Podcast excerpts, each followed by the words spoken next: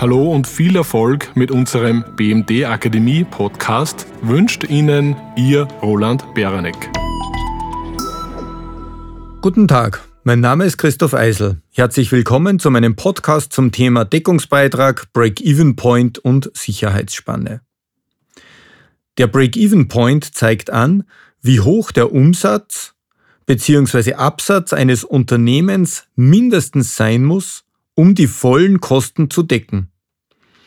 Er ist ein wichtiger Indikator, um zu sehen, wie weit ein Unternehmen tatsächlich über diesem Absatz liegt, beziehungsweise wie hoch das Risiko ist, in die Verlustzone zu geraten. Der Break-Even-Point wird daher häufig im Rahmen der Budgetierung für das kommende Geschäftsjahr ermittelt. Um den Break-Even-Point berechnen zu können, braucht man zunächst eine Deckungsbeitragsrechnung. Die Deckungsbeitragsrechnung trennt die Kosten in variable und fixe Bestandteile. Variable Kosten steigen und fallen mit der Absatzmenge. Typische Beispiele sind Materialkosten und Fertigungslöhne. Je mehr sie produzieren, desto höher sind die Materialkosten und je höher sind die Löhne. Wenn sie weniger produzieren, fallen diese Kosten entsprechend. Fixkosten jedoch fallen unabhängig von der Absatzmenge in konstanter Höhe an. Typische Beispiele sind Gehälter im Angestelltenbereich im Verwaltungsoffice, Abschreibungen auf das Gebäude, Marketingkosten, Versicherungen, Mieten und so weiter. Die Deckungsbeitragsrechnung ermittelt nun das Betriebsergebnis, in dem von den Umsatzerlösen zunächst nur die variablen Kosten abgezogen werden und als Differenz ein Deckungsbeitrag ermittelt wird. Also Umsatz minus variable Kosten ergibt den Deckungsbeitrag. Dies geschieht häufig auf Produktebene, so dass man den Ergebnisbeitrag jedes einzelnen Produkts kennt von der Summe der Deckungsbeiträge werden danach die Fixkosten abgezogen, um zum Betriebsergebnis zu gelangen. Diese Deckungsbeitragsrechnung ist wichtig, um in weiterer Folge Break-Even-Point und Sicherheitsspanne ermitteln zu können. Will man nun den Break-Even-Point berechnen, kann man ganz einfach die Fixkosten durch den Deckungsbeitrag im Prozent vom Umsatz dividieren.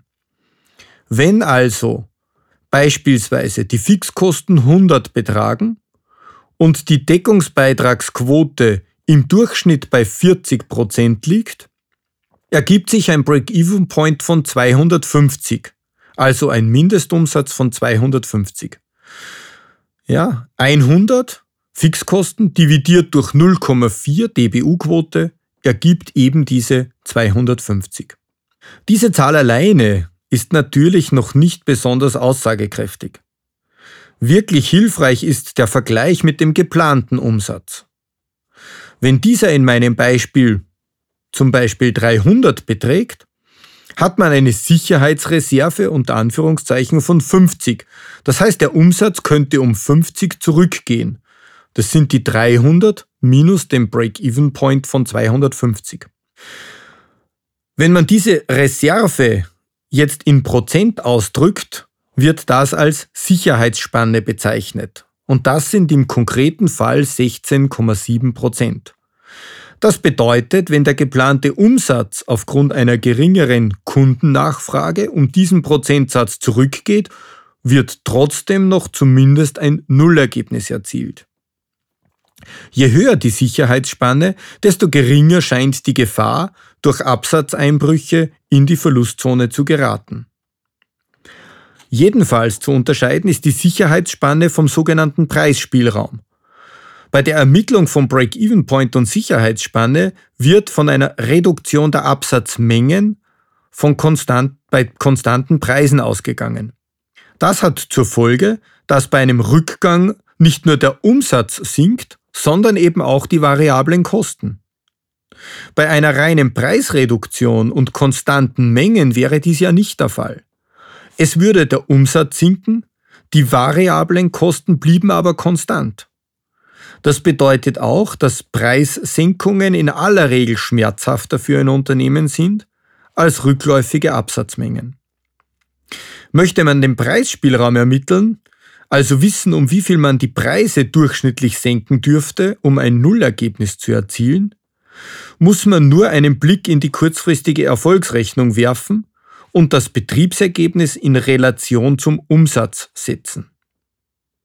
Diese Kennzahl wird auch als Umsatzrentabilität oder englisch EBIT-Marge bezeichnet.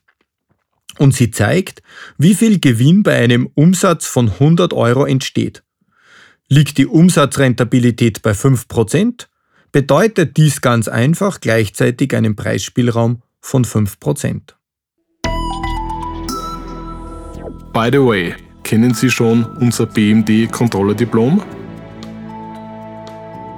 Vielen Dank fürs Zuhören. Besuchen Sie uns bitte auch unter www.bmd.at/akademie.